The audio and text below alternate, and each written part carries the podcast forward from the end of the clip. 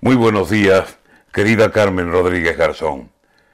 Perversos de gente sin hogar. Gente y casas, el problema de hoy, de ayer y de siempre. El de gente sin hogar, ay, o el de hogares sin gente.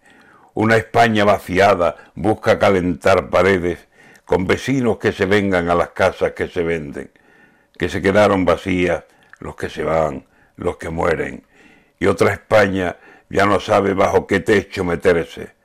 Se nos vinieron los fríos como un invierno a noviembre, y hay personas que no tienen dónde de pena caerse.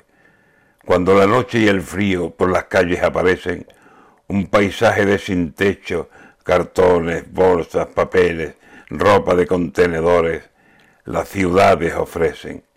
En cien portales se acuestan, donde los dejan se meten, que las noches del otoño, en las horas malas, tienen cien partes de pulmonía y algunos partes de muerte.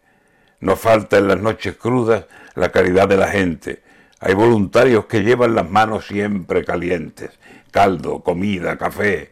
No tiene precio esa gente. Jóvenes que lo dan todo por el prójimo se ofrecen a ir por la noche entregando alimento al que no tiene ni cama donde dormir, ni plato que lo despierte.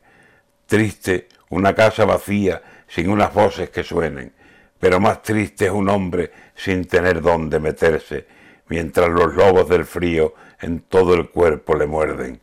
Cuando cerremos la puerta, cuando comamos caliente y nos abrace la cama como el recuerdo del vientre, no olvidemos que en la calle, sin saber dónde meterse, sufren por hambre y por frío mucha gente, mucha gente.